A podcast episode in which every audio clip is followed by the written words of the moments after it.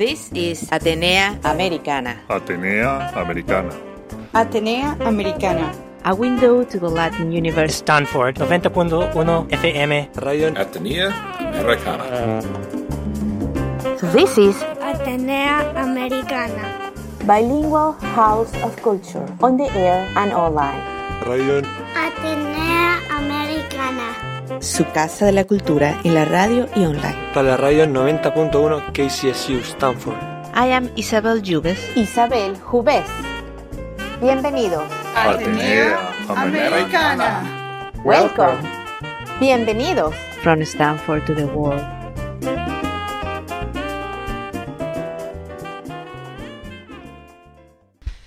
Bueno, y aquí estamos en Atenea Americana y hoy tenemos como invitado al profesor Luis Fernández, que él es el profesor ejecutivo eh, aquí en Stanford del Centro de Innovación Significa Amazónica. Bienvenido. Muchas gracias.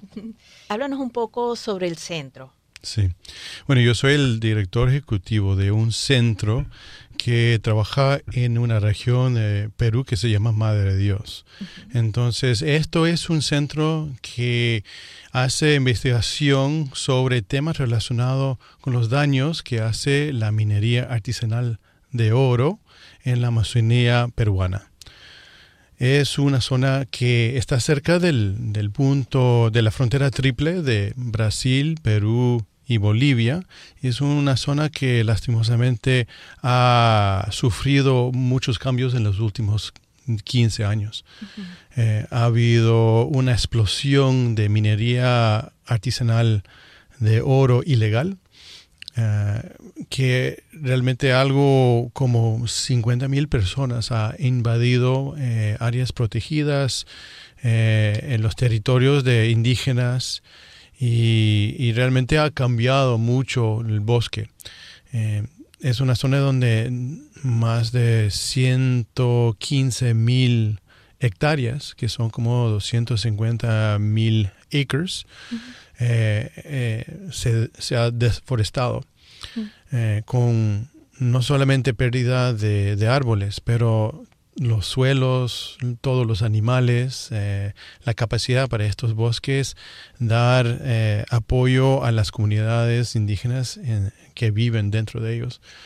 Entonces, nosotros formamos un centro para eh, tener un equipo de biólogos, químicos, geólogos, geógrafos, ver eh, qué está pasando, cómo se puede eh, documentar esto para el beneficio de tomadores de decisiones y también generar soluciones para, eh, para el futuro, como reforestación eh, y también información que beneficie a las personas que sufren, que están sufriendo de este cambio ambiental. Y minería artesanal sería más bien como pequeños grupos de personas que ilegalmente están tratando de buscar oro u otros metales en lugares donde no deberían. Exacto. Realmente para la gente que vive aquí en California es eh, estamos en el estado de oro, el Golden State, uh -huh. donde se creó eh, el estado por razón del, del oro que se, se, encontraba en la zona. Uh, realmente estamos hablando de la misma cosa. Uh -huh. el, la, el, tipo de minería que, que, se, que se hace en Madre Dios eh, literalmente es el mismo, usando eh, materiales bastante crudos, eh, grupos muy pequeños de personas uh, trabajando, viajando a una zona, trabajando por corto tiempo, realmente procesando arena que se encuentra en los ríos y los lagos para ver si hay oro uh -huh. y usar mercurio uh -huh. para ese proceso. Que es y, dañino para ellos, para el ambiente, para los peces, para los árboles, para todo. Para todo, sí. La, eh, el mercurio es un elemento tóxico, uno de los cinco identificados por las Naciones Unidas más tóxico a los humanos. Mm. Y es algo que en esta zona eh, se emite 185 toneladas por año. Porque estamos hablando de una, es un boom inmenso. Sí. Eh, y para, para en la zona sufre no solamente pérdida de árboles, pero esta cantidad de, del, del, elemento tan tóxico que está contaminando eh, la fuente de proteína de muchas personas. Uh -huh. Sí, y causa eh, locura y causa otras cosas el mercurio, ¿no? Bueno, el mercurio es un neurotóxico, entonces afecta a todos los sistemas del eh, sistema nervioso central, que incluye el cerebro, ojos, eh, función de coordinación. Realmente es un efecto general en el cuerpo, Ah, pero es algo que en Madre de Dios y zonas que tienen ese tipo de minería, y debo decir que esto es un problema en más de 80 países del mundo, eh, es cuando eh, estás expuesto a esto a un nivel crónico a través de varios años, el efecto no es inmediato, es uno que, que empieza a, a afectar el, el, organismo y tiene eh, varios efectos, especialmente en los niños y mujeres embarazados, porque sus sistemas nerviosos están en desarrollo. Entonces puede tener eh, deficiencia de capacidad intelectual, el IQ, eh, puede tener efectos en eso, también todas las, uh, las acciones del, del sistema nervioso central. Lo que nosotros hemos hecho es una, una serie de estudios eh, con humanos eh, tomando muestras de su cabello. Es una forma de medir la, cantidad de mercurio, la concentración que se encuentra, que se, que se encuentra en sus cuerpos uh, por medio de, eh, del consumo de pescado contaminado. Y en el 2013 publicamos un estudio que mostró de 76% de la población de este departamento, el equivalente de un estado, tenía niveles encima de los niveles de referencia de la uh, Organización Mundial de Salud, que muestre que es una crisis ambiental, pero también de salud pública. Claro, y, la gente que vive y, está, depende económicamente y depende como, como manera de vida de, estos lugares, aunque estén tan remotos y que se piense que no están tan populados. Sí, bueno, eh, Madre de Dios era eh, hace 15 años una zona donde no, no había mucha gente. Eh, realmente era una colección de áreas protegidas, áreas de comunidades nativas, una población pequeña en el capital del, del departamento. Realmente era un bosque pristina, no había muchos, eh, muchas carreteras, pero uh, durante los últimos 15 años se ha, se ha construido una carretera moderna que, que, era que es un parte eh, que es perdón que es parte de una red internacional para conectar los, las dos costas Pacífico Atlántico para mover bienes y productos agrícolas.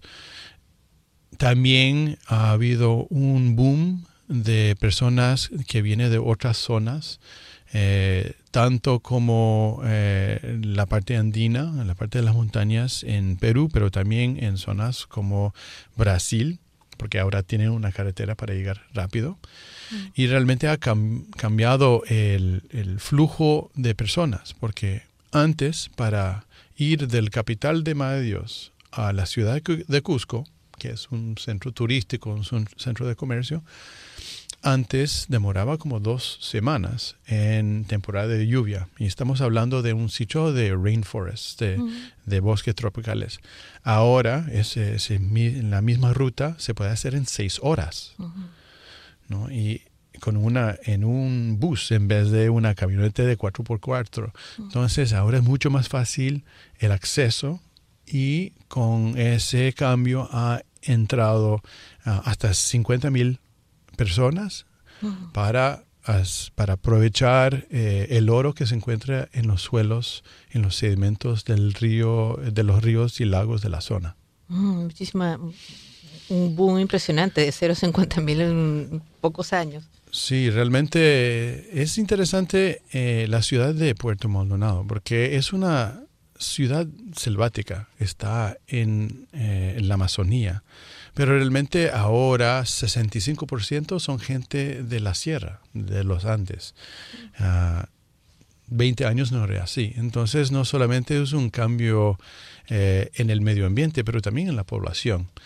Eh, ahora, no, no, quiero decir que la gente que, que está llegando son gente mala son gente buscando oportunidades económicas en un país que sufre de pobreza en, en muchos uh -huh. casos. Entonces es algo muy parecido para los americanos que, que oye de los cuentos de la gente en los 1850 que, que viajaba a, a California para buscar su fortuna en la zona eh, de, de minería de oro. Pero lastimosamente hay un precio para, para ese tipo de activi- actividad que ahora no es muy controlado. Realmente ah, es, eh, es algo que no está bien regulado, el gobierno no tiene mucho control, entonces la actividad se está haciendo de una forma caótica, con no buenas prácticas, pero malas prácticas, lo, más básico. Y la gente, los, los mineros también sufre eh, porque es un trabajo peligroso y, y realmente eh, se, se necesita más información para tomar mejores decisiones a todos los niveles allá.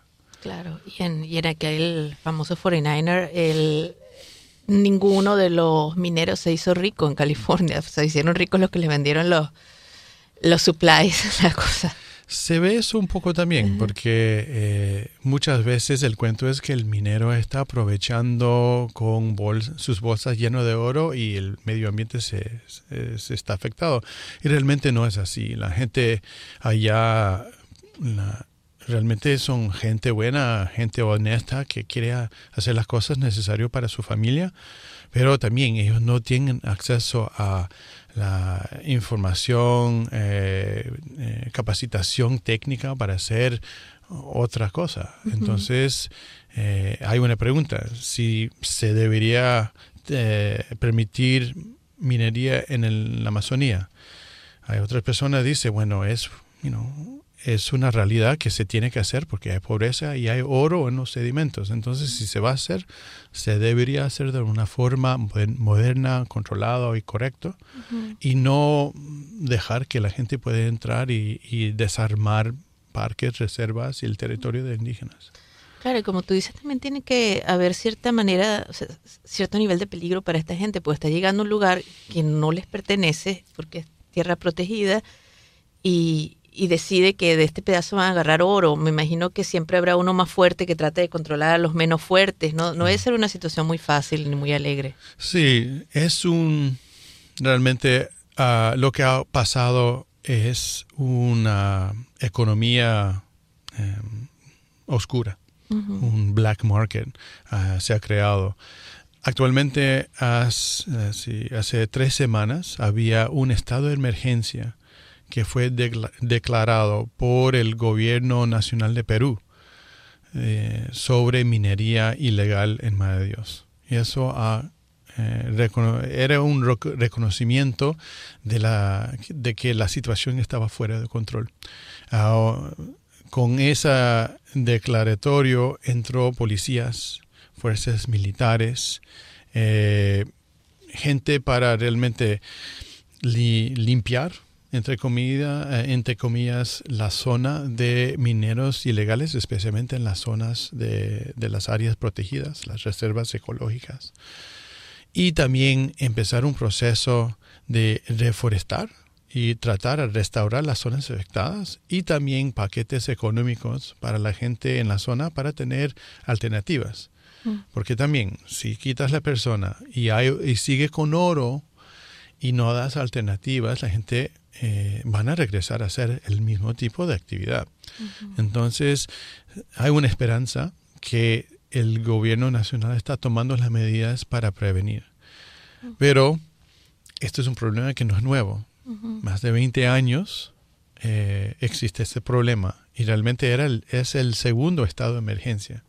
Había uno en el mil, en 2016 que lastimosamente no resultó de mucho. Era un, mucha bulla, pero no había muchos resultados. Entonces parece que ahora eh, hay un esfuerzo mucho más pensado y bueno, no queda más que tener esperanza. Y, y además esta vez, eh, normalmente los estados de emergencia son una cosa que, que se saca rápidamente para resolver el problema y ya. Pero eh, eh, hay instituciones como ustedes que ya tienen estudios y tienen números, ¿no? Y, y- y ya tienen cierto plan detrás de la situación de emergencia. Sí, realmente eh, nosotros comenzamos eh, a hacer el estudio, eh, los estudios en el centro en 2016 y 16. Realmente para elevar ah, el estado de reconocimiento al nivel mundial de este problema en Madre de Dios, en Perú y también en la, en la, cuenca amazónica. debo decir que este es un problema que se encuentra en todos los países amazónicos, no es solamente en Perú, Brasil, Colombia, Ecuador, etc.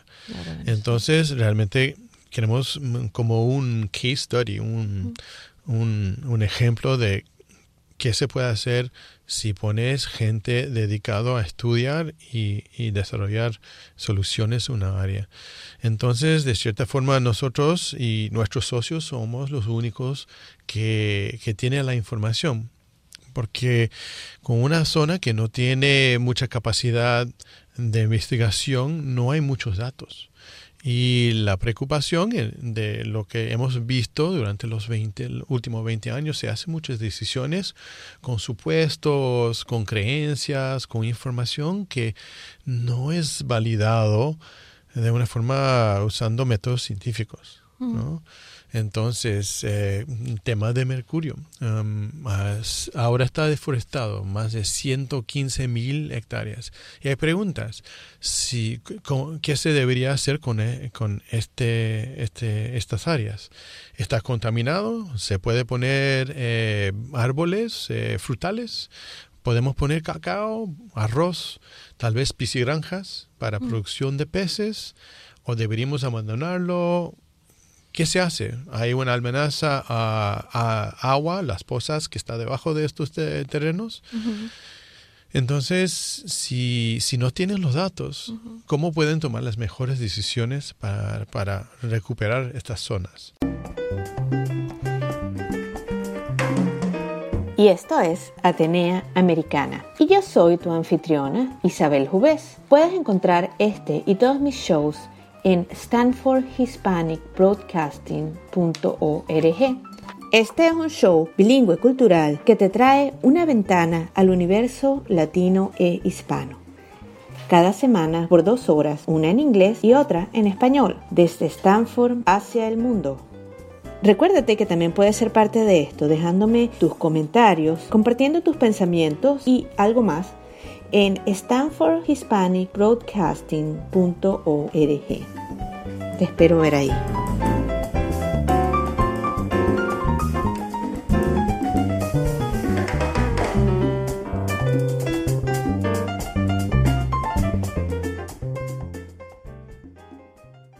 ¿Y cómo se podría, podría quitar los niveles de mercurio? Porque se pueden sembrar árboles aunque que no sean para comer, se pueden... Bueno, para tener todos esas, esos planes necesitan datos. Porque también lo que es importante es saber no solamente poner algunas plantas, pero también estamos hablando de la Amazonía. Es una zona que tiene una riqueza de biodiversidad impresionante. Entonces, poner una monocultura de un árbol de hacia un invasivo, tal vez te da un poco de verde, pero la pregunta es, ¿debería estar ahí en una reserva eh, nacional eh, ecológico?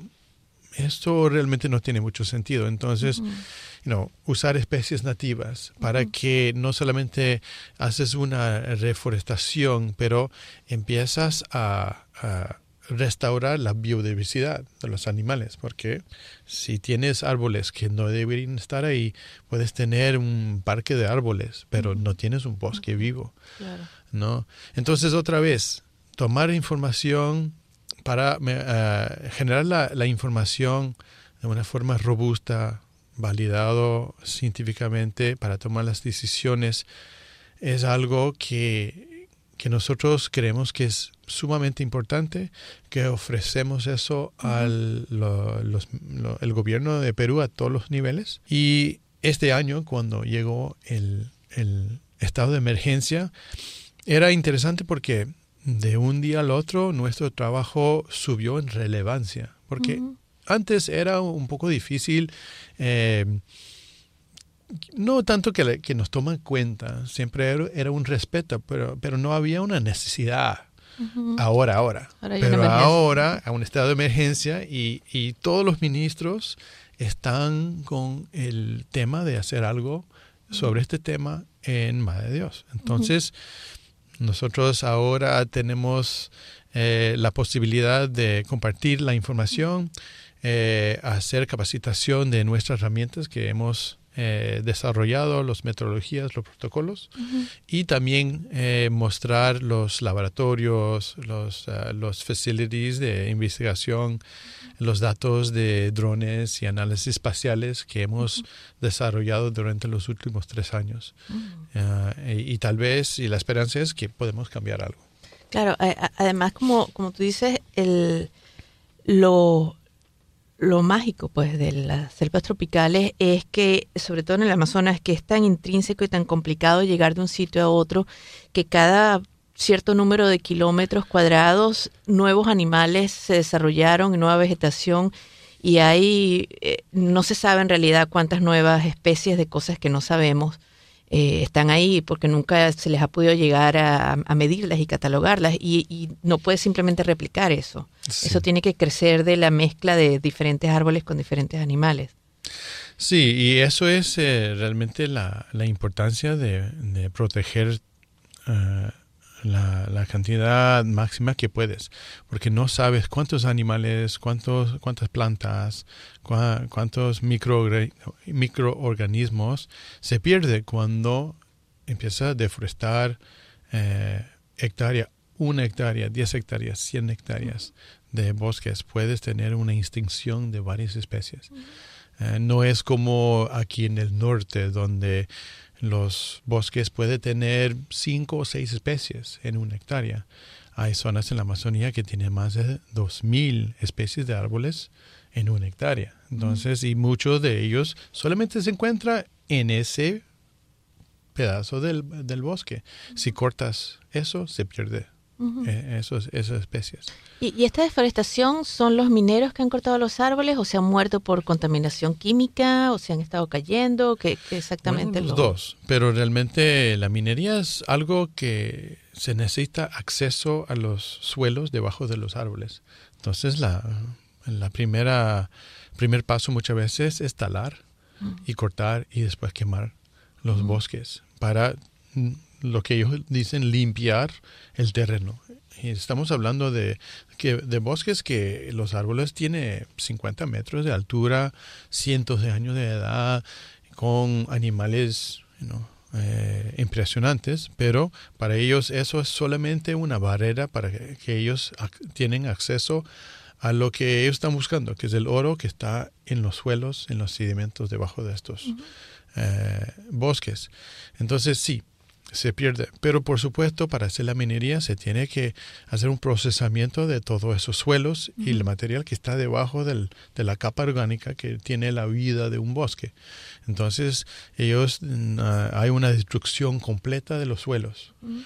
Ellos uh, eh, normalmente van hasta 10 metros de profundidad. -huh. Entonces, estamos hablando de no solamente la pérdida de todos los, los, ah, los árboles, y la liberación de todo el carbono que está dentro de esos árboles. Uh -huh. Ahora estamos hablando de cambio climático, pero también todo el material, todos los microorganismos, los, los animales, todo que está en los suelos también se pierde, porque eso se pasa por un proceso de, se puede decir, filtración para sacar el oro.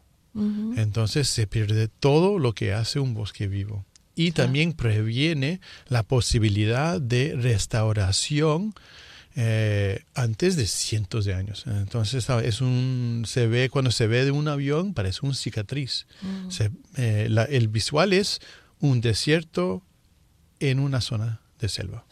Wow.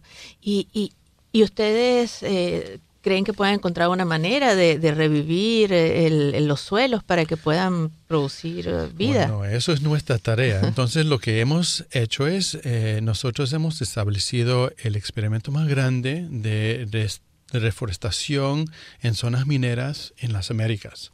Uh -huh. Tenemos 42 hectáreas de parcelas experimentales de usando 60 especies nativas de árboles uh, en zonas que, que eh, abandonado uh, por minería. Entonces vamos a las zonas eh, donde ya pasó la minería, están abandonados. sabemos un poco de la historia, cuando se abandonó, qué tipo de minería se usó y establecemos las parcelas. Y con varios estudios, experimentos, tenemos varias mezclas de las especies para ver qué funciona ahí, si van, si van a realmente crecer, sobre debajo de qué condiciones y también tratamos a ver qué podemos añadir a los suelos para mejorar la calidad de los suelos.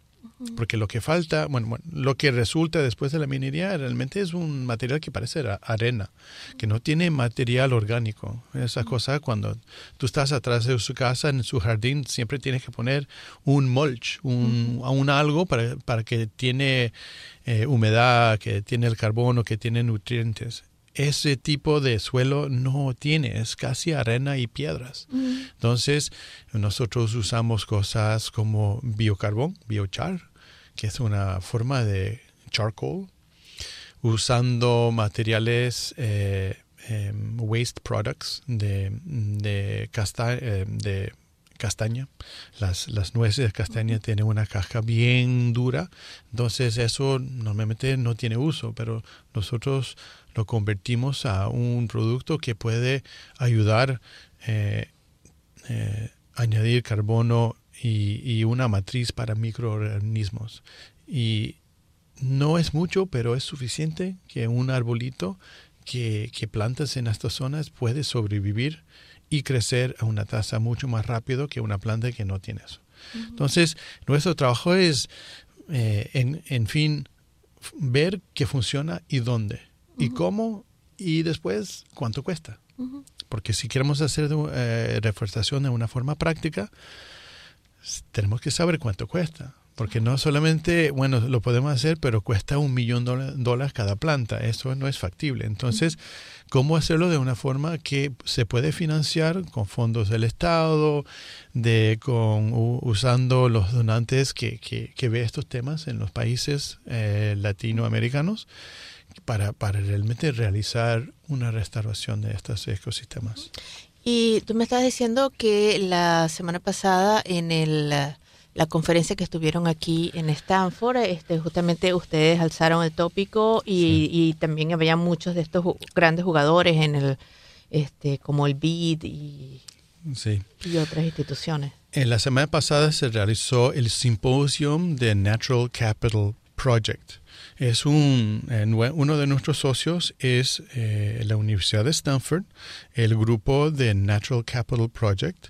Es un esfuerzo para eh, usar herramientas modernas de modelación para poder valorizar los bienes que resulta de un medio ambiente que funciona de una forma correcta, bien, sana nosotros estamos trabajando con el NAT, se llama, el nombre corto es NatCap. El grupo NatCap aquí es uno de nuestros socios y estamos realizando una serie, series de workshops en Perú con las autoridades que manejan cuencas para eh, usar herramientas nuevas eh, para el manejo y protección de las cuencas de ríos tropicales en Dios, que, son, que están bastante afectados por la minería. Eh, ya hemos realizado dos. Eh, eh, nosotros trajimos varios socios del Perú y también de otros países en América Latina a la conferencia en la semana pasada para que ellos pueden dar su presentación, trabajar en grupos también eh, después de las actividades de la conferencia para ver soluciones y cómo aplicarlos. Eh, incluso nosotros, eh, organizamos una secuencia de charlas en español con traducción simultáneo para que la gente que, no pueden hablar inglés, normalmente estas eh, conferencias se realizan en inglés, entonces tuvimos eh, la posibilidad de realizar un día que tenía varios, varias charlas todo el día eh, para que puede participar la gente que, habla solamente español. incluso había algunas actividades culturales al fin del día con un enfoque en América Latina. Pero este, este tipo de, de, trabajo con socios es sumamente claro para eh, nosotros como investigadores en Perú. Eh, socios como Stanford University, también Wake Forest University, eh, World Wildlife Fund, que es un socio fuerte nuestro, em, la, agencia para, em, para USAID, International Development tenemos que juntar todos los esfuerzos para conseguir los fondos para y la, el expertise para trabajar con socios en ONGs, eh, en gobierno, comunidades nativas, los propios mineros, para ver cómo se puede solucionar. Claro, claro bueno, y ya, ya entonces están, y, y, ya están con la ayuda del gobierno y, y y por lo menos les están abriendo puertas a que todo se empiece a solucionar. Sí, uh, tenemos esperanza otra vez que, que, que cambie algo, pero nosotros, nosotros sabemos, eh, es obvio que un día esa, ese estado de emergencia se va a acabar, porque normalmente son de 60 días, 90 días. Claro, y, se puede lograr en 90 días. Vamos a ver, ¿no? Vamos a ver, eh, vamos a ver lo que podemos ayudar en este tiempo, pero el centro sigue ahí, la gente sigue ahí, los bosques, los mineros, el problema no desaparece. nadie los ha sacado, nada. No, entonces es algo que también eh, hay esperanza. Pero eh, tenemos que pensar de una forma realística. Y eso es un parte del trabajo de un científico trabajando en este tipo de, de, campo. Eh, tener una visión científica, tener esperanza, pero seguir con los métodos científicos con una, tal vez un ojo práctico para que, que se pueda lograr algo. Una mezcla entre ciencias naturales y ciencias sociales. Así, así se tiene que hacer. Sí. Bueno, eh, mucha suerte y estaremos pendientes eh, de, de, de, los progresos del, del, proyecto. Bueno, muchísimas gracias. Gracias por venir. Pero fui yo el que se puso colorado. Era distinta, diferente su meneada. Y un destello inteligente había en su mirada. Cuando le dije si quería bailar conmigo, se puso a hablar de Jung, de Freud y Lacan. Mi sin gracia le causaba mucha gracia. Me dijo al girar, la cumbiera intelectual. Me dijo al girar. Ah. Jung, Freud, Simone de Beauvoir, Goethe, Beckett, Cosmos, Gershwin, Kurt, Weil, Guggenheim. Estudiaba una carrera poco conocida algo que ver con letra y filosofía. Era linda y hechicera su contoneada, y sus ojos de lince me atravesaban. Cuando intenté arrimarle mi brazo, se puso a hablar de Miller, de Lenin y Picasso. Y si osaba intentar robarle un beso, se ponía a leer de Neruda unos versos. Me hizo mucho mal, la cumbiera intelectual no la puedo olvidar. Intelectual. Si le decía vamos al cine rica, me decía veamos una de Cuturica. Si le decía vamos a leer las flores, me hablaba de Virginia Woolf y sus amores. Me hizo mucho mal, la cumbiera intelectual no la puedo olvidar. Esa cumbiera intelectual.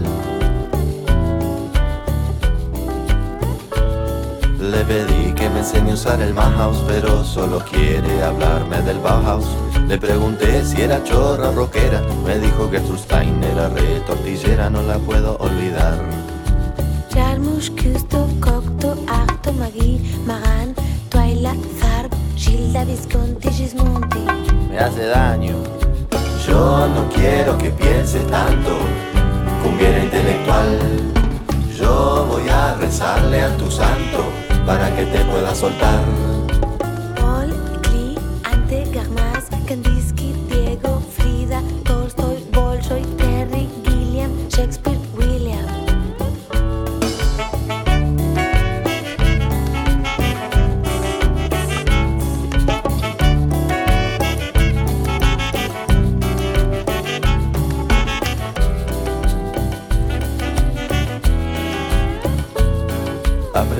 Sobre un tal Gese y de un Thomas Mann.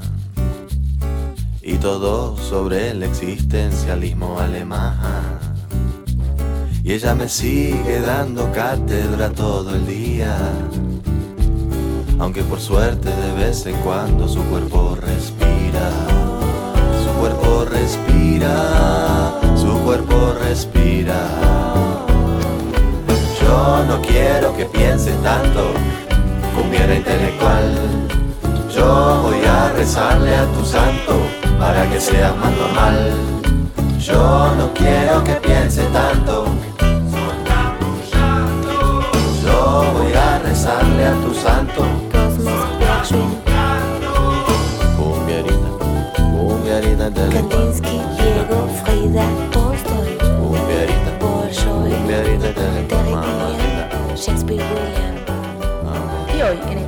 Parte de Atenea Americana, vamos a hablar sobre poesía y sobre el escritor y poeta argentino Julio Cortázar. Cortázar nació en Bruselas, hijo de un diplomático argentino representando a su país en el año 1940 durante el estallido de la Primera Guerra Mundial. Él creció en Argentina cuando sus padres lograron volver a la patria en el año 18 después de la guerra. Él estudió filosofía y letras, fue profesor y traductor. Cortázar viajó por Europa y por el continente americano, residiendo por muchos años en París como traductor para la UNESCO, donde escribió mucho de su trabajo. Él fue una de las grandes figuras del boom de la literatura hispanoamericana del siglo XX, y se tiende a hablar de él cuando se habla de otro gran escritor argentino de la época, Jorge Luis Borges, como un inteligentísimo cultivador del cuento fantástico. Sus relatos breves se apartaron, sin embargo, de la alegoría metafísica para indagar más en las facetas inquietantes y enigmáticas de lo cotidiano, de lo que siempre está pasando, en una búsqueda de la autenticidad y de un sentido profundo de lo real, que él halló siempre lejos de lo poco espontáneo de las creencias regulares y de los patrones y de las rutinas preestablecidas. En general, la literatura de Cortázar parte de un cuestionamiento vital cercano de los planeamientos existencialistas y busca una manera única de explicar el sentido profundo de la vida y del mundo. Hoy les quiero mostrar un par de extractos de su obra bastante típicas y que están narradas en programas históricos de radio por el propio autor. Y vamos a empezar con un relato de sus cuentos sobre sus personajes, los cronos y las famas.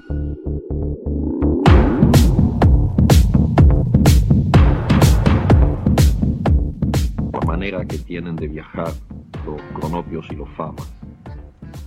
Cuando los famas salen de viaje, sus costumbres al pernoctar en una ciudad son las siguientes. Un fama va al hotel y averigua cautelosamente los precios, la calidad de las sábanas y el color de las alfombras. El segundo se traslada a la comisaría y labra un acta declarando los muebles e inmuebles de los tres, así como el inventario del contenido de sus valijas. El tercer fama va al hospital y copia las listas de los médicos de guardia y sus especialidades. Terminadas estas diligencias, los viajeros se reúnen en la plaza mayor de la ciudad, se comunican sus observaciones y entran en el café a beber un aperitivo. Pero antes se toman de las manos y danzan en ronda. Esta danza recibe el nombre de Alegría de los Famas. Cuando los cronopios van de viaje, encuentran los hoteles llenos, los trenes ya se han marchado, llueve a gritos, y los taxis no quieren llevarlos o les cobran precios altísimos. Los cronopios no se desaniman, porque creen firmemente que estas cosas les ocurren a todos, y a la hora de dormir se dicen unos a otros, la hermosa ciudad, la hermosísima ciudad, y sueñan toda la noche que en la ciudad hay grandes fiestas y que ellos están invitados. Al otro día se levantan contentísimos y así es como viajan los cronopios. Las esperanzas, sedentarias, se dejan viajar por las cosas y los hombres, y son como las estatuas que hay que ir a ver porque ellas no se molestan. Gracias por escuchar Atenea Americana. Y aquí seguimos con una mirada corta a la obra y vida de Julio Cortázar. Recuerden que nos pueden encontrar en stanfordhispanicbroadcasting.org y que también estamos en todas las redes sociales y en formato podcast en todas las plataformas de programas de audio móvil. Y ahora seguimos con otro extracto de la obra del escritor argentino Julio Cortázar, narrado por él.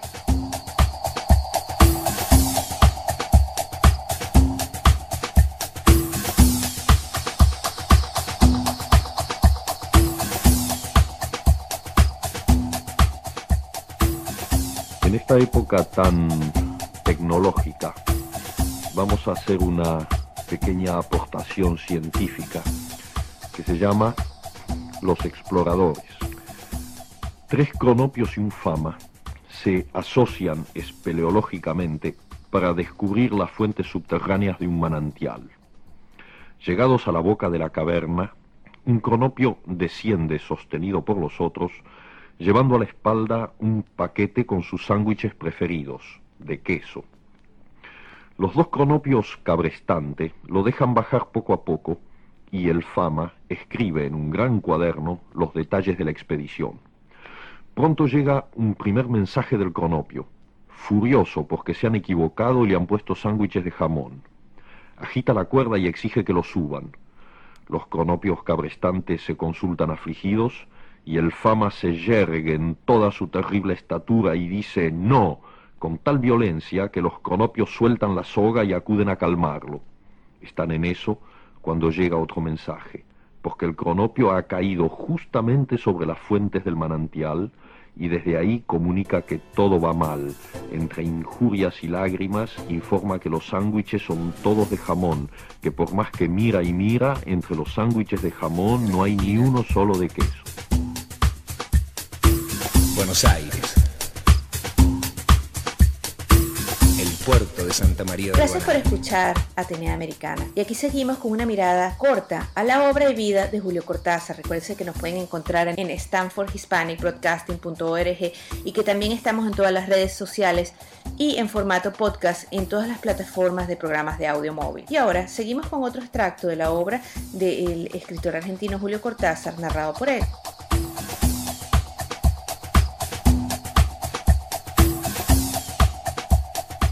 Dentro del panorama latinoamericano, en este tercer mundo con el que acabaremos un día, a nadie puede extrañarle demasiado este cuento sin moraleja. Un hombre vendía gritos y palabras y le iba bien, aunque encontraba mucha gente que discutía los precios y solicitaba descuentos. El hombre accedía casi siempre, y así pudo vender muchos gritos de vendedores callejeros, algunos suspiros que le compraban señoras rentistas, y palabras para consignas, slogans, membretes y falsas ocurrencias. Por fin, el hombre supo que había llegado la hora y pidió audiencia al tiranuelo del país, que se parecía a todos sus colegas, y lo recibió rodeado de generales, secretarios y tazas de café. Vengo a venderle sus últimas palabras, dijo el hombre. Son muy importantes, porque a usted nunca le van a salir bien en el momento, y en cambio le conviene decirlas en el duro trance para configurar fácilmente un destino histórico retrospectivo. Traducí lo que dice, mandó el tiranuelo a su intérprete. Habla en argentino, Excelencia. ¿En argentino? ¿Y por qué no entiendo nada? Usted ha entendido muy bien, dijo el hombre. Repito que vengo a venderle sus últimas palabras. El tiranuelo se puso de pie como es de práctica en estas circunstancias y reprimiendo un temblor mandó que arrestaran al hombre y lo metieran en los calabozos especiales que siempre existen en esos ambientes gubernativos. Es lástima, dijo el hombre mientras se lo llevaban. En realidad, usted querrá decir sus últimas palabras cuando llegue el momento y necesitaría decirlas para configurar fácilmente un destino histórico retrospectivo. Lo que yo iba a venderle es lo que usted querrá decir, de modo que no hay engaño. Pero como no acepta el negocio, como no va a aprender por adelantado esas palabras, cuando llegue el momento en que quieran brotar por primera vez y naturalmente, usted no podrá decirlas. ¿Por qué no podré decirlas? Si son las que he de querer decir, preguntó el tiranuelo, ya frente a otra taza de café. Porque el miedo no lo dejará, dijo tristemente el hombre. Como estará con una soga al cuello, en camisa, y temblando de terror y de frío, los dientes se le entrechocarán y no podrá articular palabra. El verdugo y los asistentes, entre los cuales habrá algunos de estos señores, esperarán por decoro un par de minutos, pero cuando de su boca brote solamente un gemido entrecortado por hipos y súplicas de perdón, porque eso sí lo articulará sin esfuerzo, se impacientarán y lo ahorcarán. Muy indignados, los asistentes y en especial los generales rodearon al tiranuelo para pedirle que hiciera fusilar inmediatamente al hombre. Pero el tiranuelo, que estaba pálido como la muerte, los echó en pellones y se encerró con el hombre para comprarle sus últimas palabras. Entretanto, los generales y secretarios, humilladísimos por el trato recibido, prepararon un levantamiento y a la mañana siguiente prendieron al tiranuelo mientras comía uvas en su glorieta preferida. Para que no pudiera decir sus últimas palabras, lo mataron en el acto pegándole un tiro. Después se pusieron a buscar al hombre, que había desaparecido de la casa de gobierno, y no tardaron en encontrarlo, pues se paseaba por el mercado vendiendo pregones a los saltimbanquis. Metiéndolo en un coche celular, lo llevaron a la fortaleza y lo torturaron para que revelase cuál hubieran podido ser las últimas palabras del tiranuelo. Como no pudieron arrancarle la confesión, lo mataron a puntapiés. Los vendedores callejeros que le habían comprado gritos siguieron gritándolos en las esquinas, y uno de esos gritos sirvió más adelante como santo y seña de la contrarrevolución que acabó con los generales y los secretarios. Algunos, antes de morir, pensaron confusamente que en realidad todo aquello había sido una torpe cadena de confusiones y que las palabras y los gritos eran cosas que en rigor pueden venderse pero no comprarse, aunque parezca absurdo. Y se fueron pudriendo todos, el tiranuelo, el hombre y los generales y secretarios, pero los gritos resonaban de cuando en cuando en las esquinas. De Argentina Gracias por escuchar Atenea Americana. Y aquí seguimos con una mirada corta a la obra de vida de Julio Cortázar. Recuerden que nos pueden encontrar en stanfordhispanicbroadcasting.org y que también estamos en todas las redes sociales y en formato podcast en todas las plataformas de programas de audio móvil. Y ahora seguimos con otro extracto de la obra del escritor argentino Julio Cortázar, narrado por él.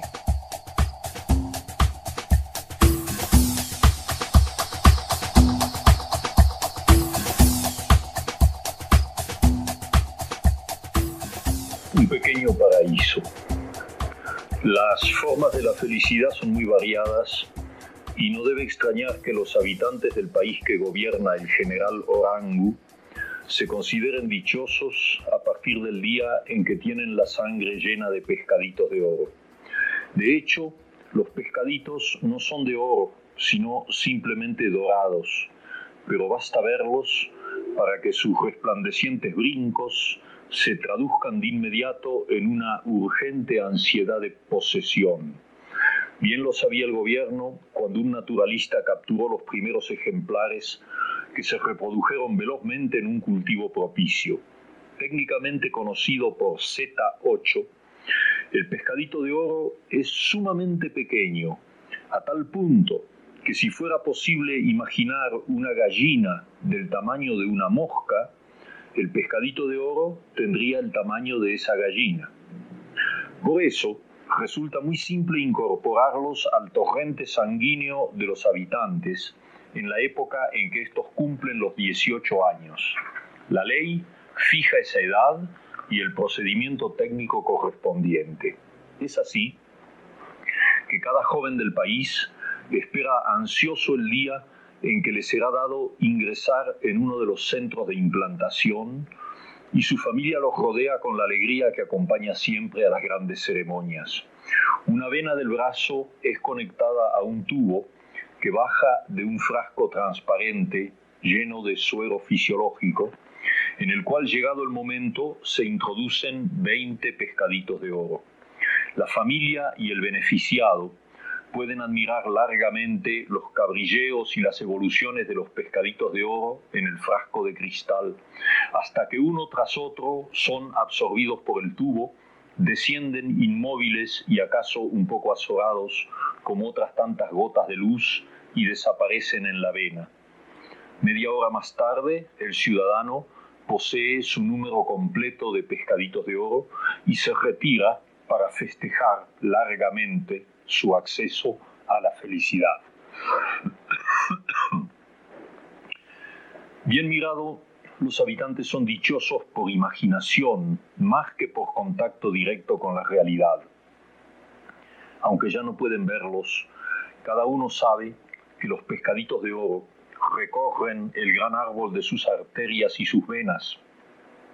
Y antes de dormirse, les parece asistir en la concavidad de sus párpados al ir y venir de las centellas relucientes, más doradas que nunca, contra el fondo rojo de los ríos y los arroyos por donde se deslizan. Lo que más los fascina es la noción de que los 20 pescaditos de oro no tardan en multiplicarse y así los imaginan innumerables y radiantes en todas partes, resbalando bajo la frente, llegando a las extremidades de los dedos, concentrándose en las grandes arterias femorales, en la yugular, o escurriéndose agilísimos en las zonas más estrechas y secretas. El paso periódico por el corazón constituye la imagen más deliciosa de esta visión interior, pues ahí los pescaditos de oro han de encontrar toboganes, lagos y cascadas para sus juegos y concilios, y es seguramente en ese gran puerto rumoroso donde se reconocen, se eligen y se aparean. Cuando los muchachos y las muchachas se enamoran, lo hacen convencidos de que también en sus corazones algún pescadito de oro ha encontrado su pareja. Incluso ciertos cosquilleos incitantes son inmediatamente atribuidos al acoplamiento de los pescaditos de oro en las zonas interesadas. Los ritmos esenciales de la vida se corresponden así por fuera y por dentro. Sería difícil imaginar una felicidad más armoniosa. El único obstáculo a este cuadro lo constituye periódicamente la muerte de alguno de los pescaditos de oro longevos, llega sin embargo el día en que uno de ellos perece y su cuerpo, arrastrado por el flujo sanguíneo, termina por obstruir el pasaje de una arteria o una vena o de una vena a un vaso. Los habitantes conocen los síntomas, por lo demás muy simples. La respiración se vuelve dificultosa y a veces se sienten vértigos. En ese caso, se procede a utilizar una de las ampollas inyectables que cada cual almacena en su casa.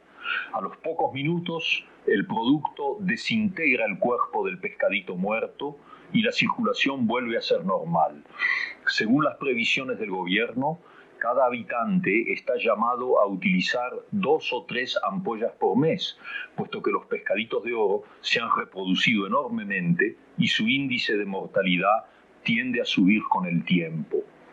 El gobierno del general Orangu ha fijado el precio de cada ampolla en un equivalente de 20 dólares, lo que supone un ingreso anual de varios millones. Si para los observadores extranjeros esto equivale a un pesado impuesto, los habitantes jamás lo han entendido así, pues cada ampolla los devuelve a la felicidad y es justo que paguen por ella. Cuando se trata de familias sin recursos, cosa muy habitual, el gobierno les facilita las ampollas a crédito, cobrándoles, como es lógico, el doble de su precio al contado. Si aún así hay quienes carecen de ampollas, queda el recurso de acudir a un próspero mercado negro que el gobierno, comprensivo y bondadoso, deja florecer para mayor dicha de su pueblo y de algunos coroneles. ¿Qué importa la miseria después de todo cuando se sabe que cada uno tiene sus pescaditos de oro y que pronto llegará el día en que una nueva generación los recibirá a su vez y habrá fiestas y habrá cantos y habrá bailes? Cuidado con los amigos eso. Latin Lata, basura consciente, señoras y señores.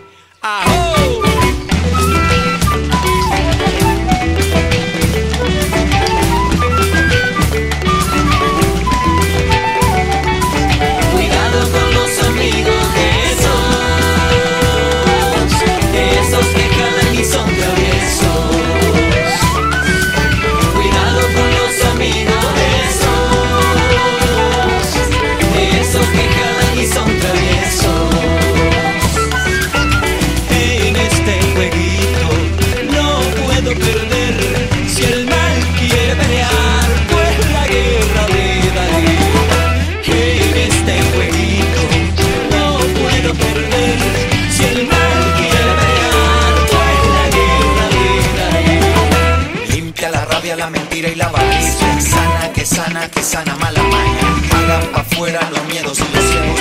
Dale el tiempo se cuela entre los dedos. Cuidado con los amigos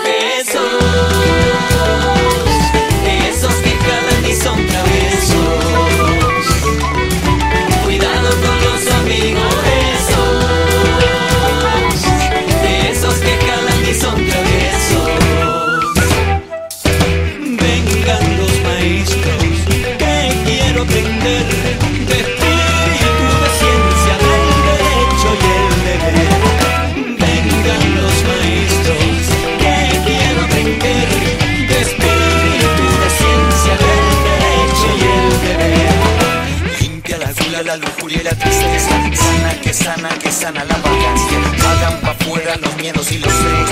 Dale que el tiempo se cuela entre los dedos. Cuidado con los amigos Jesús.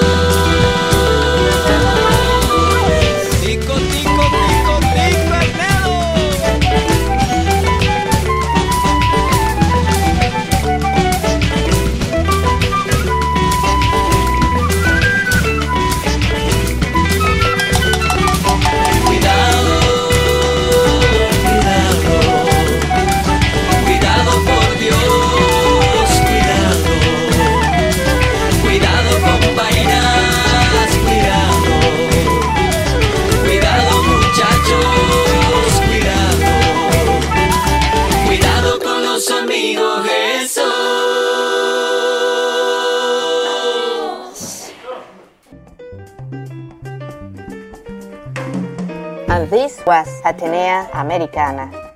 Atenea Americana. Stanford 90.1 FM Radio Atenea Americana. A window to the Latin universe. This is Radio Atenea Americana. Bilingual House of Culture, on the air and online. Su casa de la cultura en la radio y online. para la radio 90.1 KCSU Stanford. I am Isabel Jubes. Isabel Jubes. Vuelve pronto. Atenea Americana. From Stanford to the world. Remember to come back soon. Ciao. See you later.